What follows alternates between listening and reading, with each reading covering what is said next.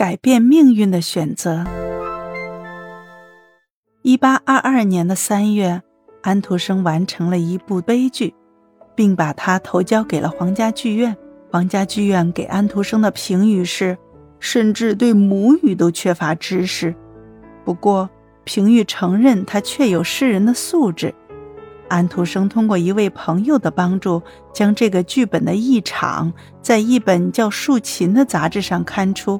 这是安徒生第一次作为作者把自己的名字印出。安徒生又写成了另一部五幕的悲剧。安徒生结识的另一位朋友鼓励他，把剧本递送给皇家剧院，稿件被退回了。不过审理意见中有处推荐说。安徒生应该被送到文法学院去接受基础教育。皇家剧院领导讨论了这个问题。剧院的领导问安徒生是不是愿意去读书。安徒生接受了这个建议。科林为他申请到一笔由国王亲自审批的公益费，并决定送安徒生进斯莱厄瑟文法学校。临行前，科林把安徒生叫去。告诉安徒生，他将作为安徒生的监护人。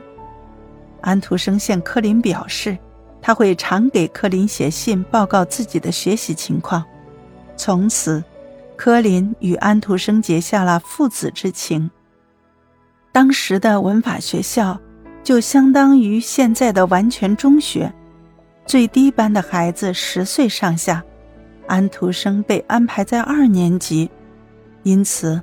长得又瘦又高，已经十七岁的安徒生还得和十一二岁的孩子们在一个教室里上课。圣经史和作文课对安徒生并不困难。梅斯林是一位不错的哲学家，但他并不是循循善诱的老师。他对安徒生很不好，经常斥责安徒生，甚至禁止安徒生写诗。但在此期间，安徒生依然写了不少诗，他悼念古特费尔特的一首诗还在《西西兰报》上刊出。因为梅斯林老师，安徒生还写信给柯林诉苦。起初呢，柯林并不了解安徒生的处境，他写信安慰鼓励安徒生，这并不能解除安徒生的苦恼。丹麦的著名诗人英厄曼当时正在索于学院任校长。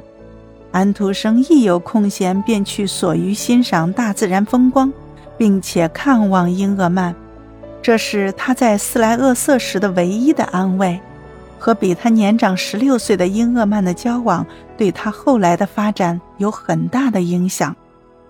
安徒生大约是在二十岁时开始写日记的，他坚持记日记，直到老年病危。